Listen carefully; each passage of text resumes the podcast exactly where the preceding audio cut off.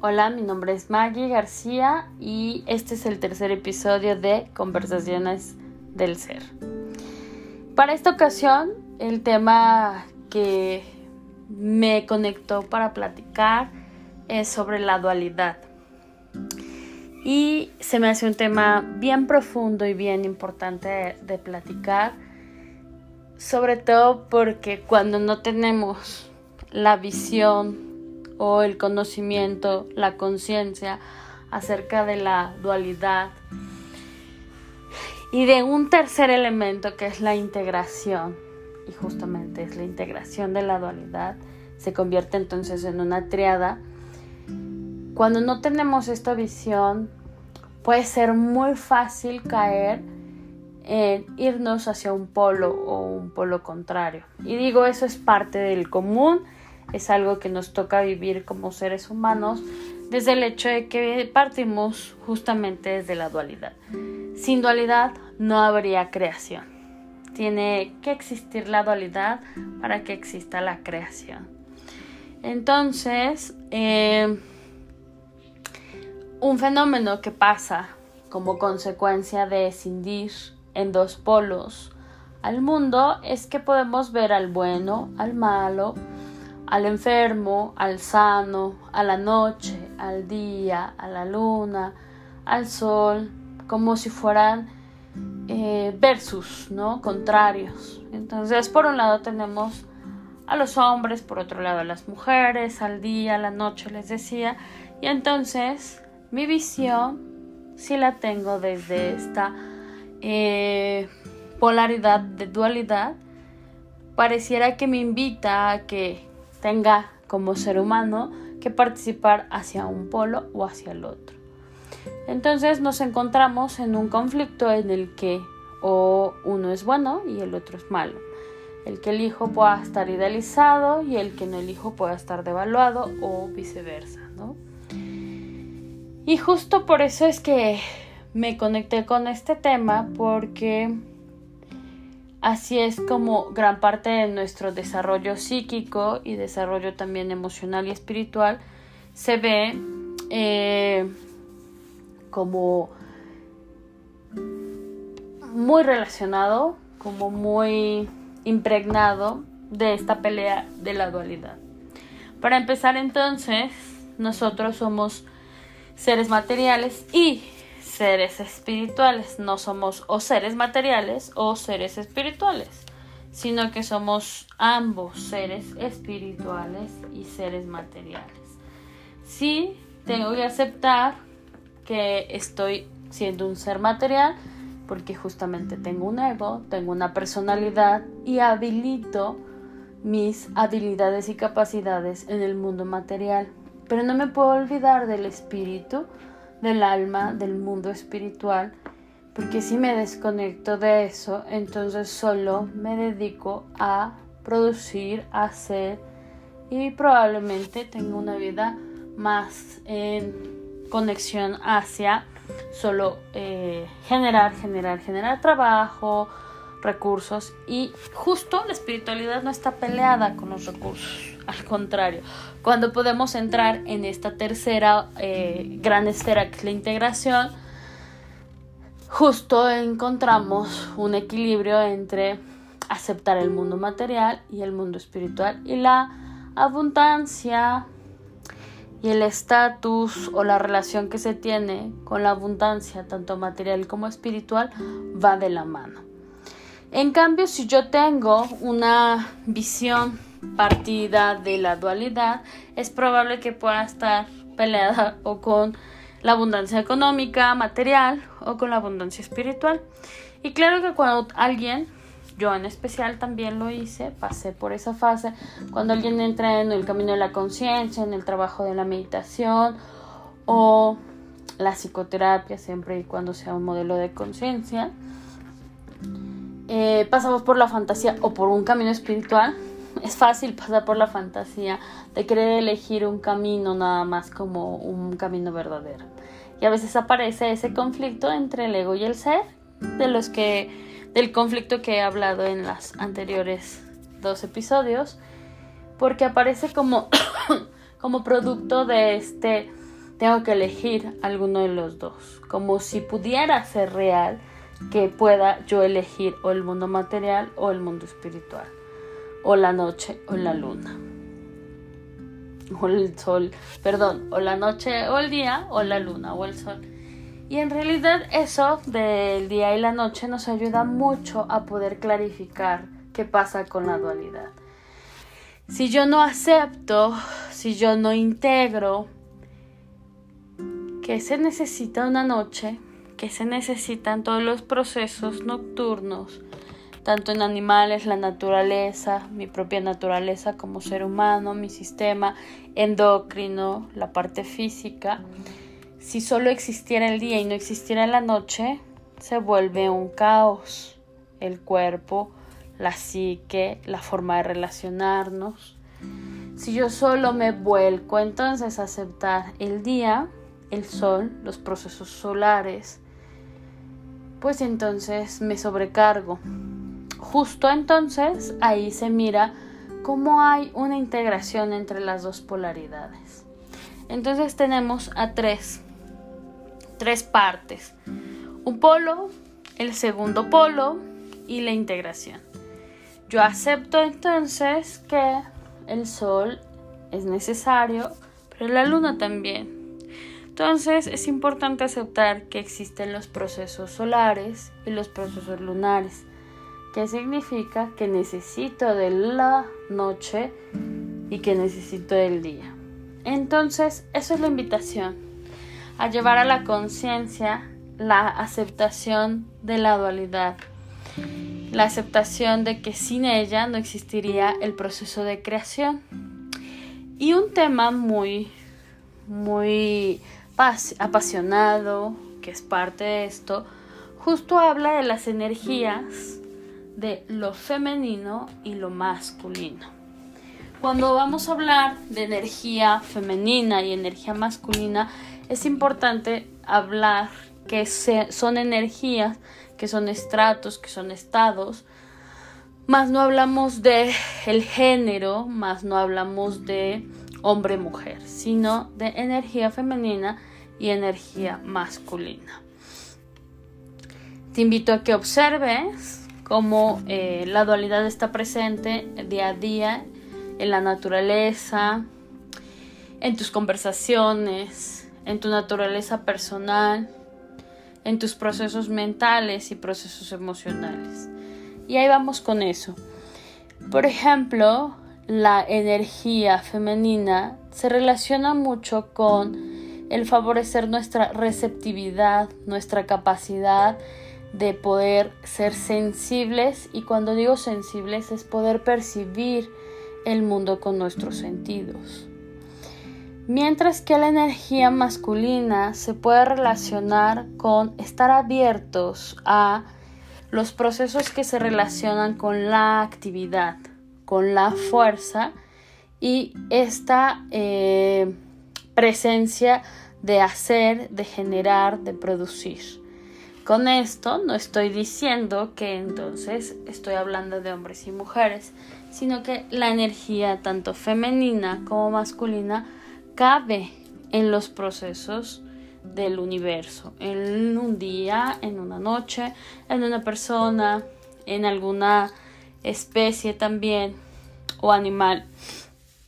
Y esto entonces se relaciona con que no vamos a disolver el conflicto de la dualidad si ni siquiera lo reconocemos, sino que un proceso importante es reconocer que existen dos energías, que existe un tercer elemento que es la integración de estas dos energías. Entonces hablando de femenino y masculino aparece esto que se conoce como sagrado o divino femenino, sagrado o divino masculino. En mí yacen esas dos energías, son energías arquetípicas y cuando hablamos o digo arquetipos es como un esquema mental y emocional que se activa tanto en mi inconsciente pues colectivo como de manera individual y que se relaciona mucho con mi crianza y la apertura de la conciencia al mundo que pudiera yo tener en mi crianza y en el presente. Entonces, al hablar de femenino y masculino y la integración, y poder aceptar que estas dos energías están en mí, abro la posibilidad a aceptar que ambas energías se ven representadas o se activan en mis quehaceres diarios, en mis procesos mentales y en mis procesos emocionales. Por mucho tiempo se dice que justamente eh, de manera cultural y social le demos muchísima más atribución y peso a la parte de la energía masculina, que entonces podemos ver que es más importante el generar trabajos de hacer y hacer y hacer desconectándonos de nuestro ser. Porque entonces le dimos más cabida a producir que a sentir, le dimos más cabida a generar o sentirme eh, exitoso y activo, le dimos más espacio a eso que al espacio de la sensibilidad.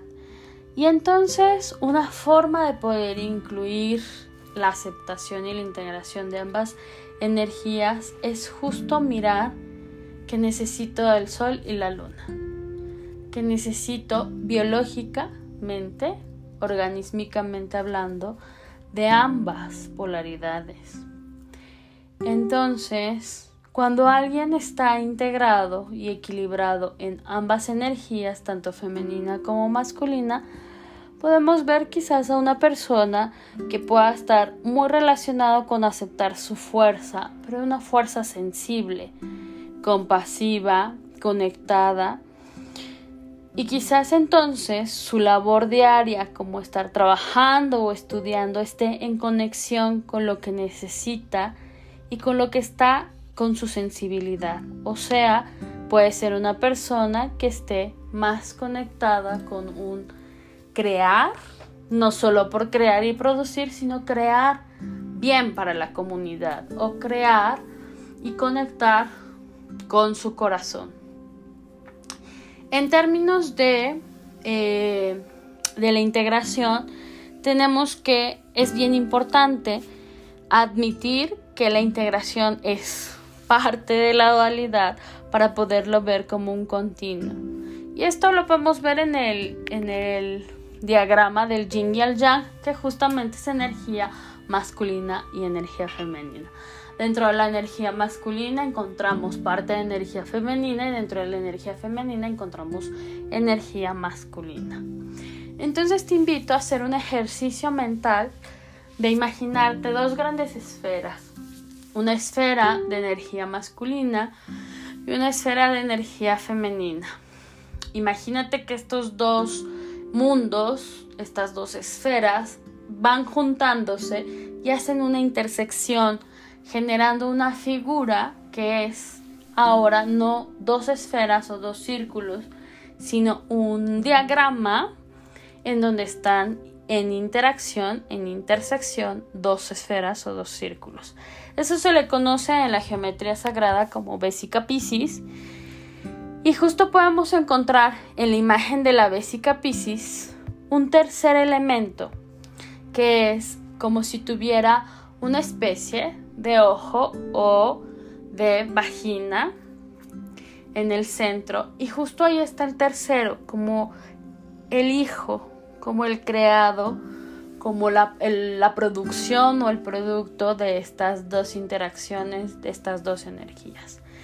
Entonces me parece que, porque me, me gusta este tema y me, me, meto mucho en el tema, porque justo si te das la oportunidad de mirar que la energía masculina y femenina, hablándolo en términos de energía, la tienes en tu vida, que es parte de la vida, y que entonces la unión entre las dos hace una armonía, hablamos de que podemos llegar a un estado de conciencia, de aceptación y de integración de la dualidad. ¿Eso qué significa? Es probable que pueda bajarme del viaje de querer ganar contra el otro. Es probable que me ayude a poder integrar que cuando me pongo muy violento contra el otro es la energía masculina la que está presente y que si me desconecto de la sensibilidad puedo lastimar al otro y lastimarme a mí. que quizá la verdad la puedo conectar con el corazón, que es mi sensibilidad, y entonces tener este matrimonio alquímico entre la noche y el día. Eso significa, psicológicamente hablando, aceptar que puedo tanto ser productivo como a veces no poder sostener eso. Esto me puede ayudar a abrir la posibilidad de dejar de pelear en términos de pareja por cosas que significan como ganar o perder. Quizá entonces la batalla que yo he querido hacer y no sabiendo integrar mis dos polos es que lo que yo necesito es quizá acercarme al otro de una manera más compasiva que solo estar en la eh, constante disputa o conflicto. Con esto no estoy diciendo que no existan conflictos, claro que sí, porque es parte de nuestra naturaleza que exista esta dualidad y que esté presente. Pero la manera de poder integrar las dos energías involucra la consecuencia de la armonía. Y esto tiene que ver con una historia o bueno, con una parte de la teoría que, que se relaciona con los padres. Porque justamente nosotros al nacer eh, tenemos una madre, tenemos un padre y no importa que haya desaparecido alguno de los dos o haya muerto o no estuviera presente o estuviera periférico, existe que venimos de un padre y una madre. Entonces, nuestras proyecciones de acuerdo a nuestra crianza se ven muy marcadas en cómo es que yo quiero elegir uno de los dos lados. Es como si fuera este niño, es una regresión, como si fuera este niño chiquito. Eh, por un lado tengo a mamá, del lado izquierdo y por el lado derecho tengo a papá. Y entonces pareciera que por naturaleza tengo que elegir a uno. Y al elegir uno, parece que tendría que decirle al otro que no soy parte de su equipo y que entonces vamos a vivir en batalla. Pero la invitación es llevar a nuestro niño interior a tomar conciencia de que ninguno de los dos es bueno o malo. Trascender a partir de este tema es trascender lo bueno y lo malo, sino que probablemente mamá tenga cosas buenas y malas y probablemente papá tenga cosas buenas o malas, pero más allá de eso es que ambas energías, que ambas partes me crearon y que lo que yo estoy proyectando en cada uno de ellos tiene que ver con un conflicto que está dentro de mí, que es justamente este conflicto en poner como opuestos a dos energías o dos polos.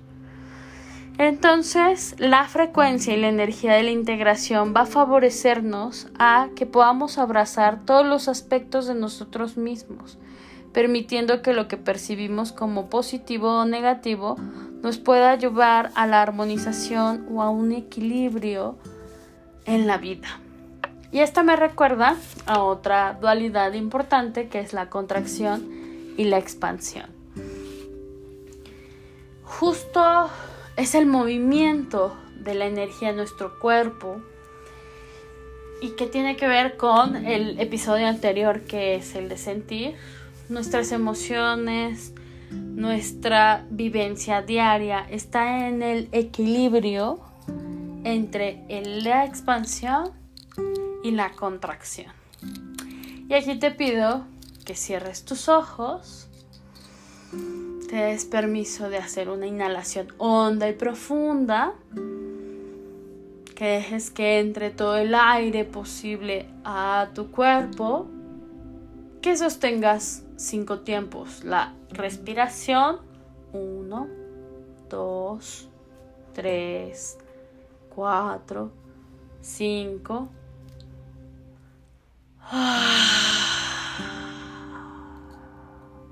Y dejes escapar el aire. Y una vez más, tomes una inhalación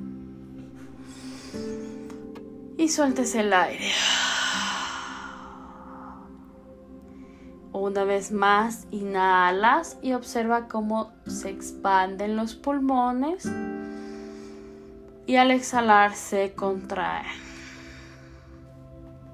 El movimiento de expansión va del centro a la periferia y el movimiento de contracción va de la periferia al centro.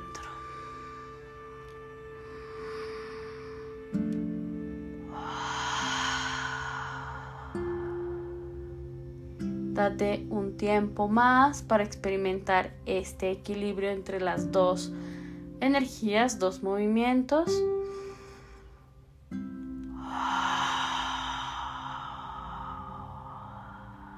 Deja disfrutar a tu cuerpo de la contracción. Disfruta de la expansión y libera también la tensión. Si hay armonía entre la expansión en tu respiración, por ejemplo, tus músculos, tu cuerpo, también responde a ese movimiento. Tus órganos también tienen ese movimiento de expansión y contracción. Desde la terapia psicocorporal pensamos y sabemos que la armonía y el equilibrio entre dos de estas energías, entre estas dos energías, es decir, el equilibrio entre la expansión y la contracción, resulta en salud mental y salud física. En cambio, si solo acepto y si solo quiero pura expansión, mis pulmones van a explotar. O mi corazón. Y es la misma invitación que te hago a que observes emocionalmente. Si yo solo admito un lado, un polo, una frecuencia, una energía, un movimiento, corro el riesgo de irme a una ilusión de bienestar, pero me va a traer bastante confusión, bastante frustración y sufrimiento, porque es romper el equilibrio entre los dos movimientos. Ambos movimientos tienen que existir. Entonces, se puede decir que las emociones de contracción se relacionan con, por ejemplo, la tristeza, el retraimiento. Y una energía, una emoción más expansiva podría ser, como su nombre lo dice, emociones que sientes expansivas en tu cuerpo y en tu emoción. Entonces es como la alegría, es expansiva, el placer es, expansivo, pero estos existen gracias al movimiento de la contracción. Es como la teoría de la estabilidad y la crisis. Para que haya estabilidad tuvo que haber un cimiento de crisis. Para que haya expansión tiene que haber un movimiento de contracción. Y siempre recuerda, después de una contracción viene la expansión. Y aquí hay algo muy, muy amoroso de saber, sano, y que te invito a que lo observes en tu vida, que el aferrarte a la expansión hace que se evite más la expansión. ¿Qué significa? Que el impedir la contracción y aferrarte a que no pase, a que no se acabe, pues la expansión te ayuda a fantasear que estás en una comodidad, en una armoniosidad, en algo salubre, pero no, estás tomando un camino al sufrimiento. Querer controlar la expansión y que se quede hace que llegues rápidamente a estados de contracción, porque justamente aferrarte, estamos hablando de contracción. Entonces te invito a hacer un último ejercicio. Ahora al inhalar incorpora extender tus brazos, imaginar que tu cuerpo exactamente se expande. Y al contraer la respiración, al exhalar, llevas hacia adentro tu cuerpo y aprietas tensión en todo tu cuerpo y vuelves a inhalar. Expansión, abres todo tu cuerpo y regresas hacia adentro. Inhalas nuevamente, abres todos tus músculos que se relajen, que se abren y en la contracción se regresa como si apretaras el cuerpo, tu periferia hacia el centro.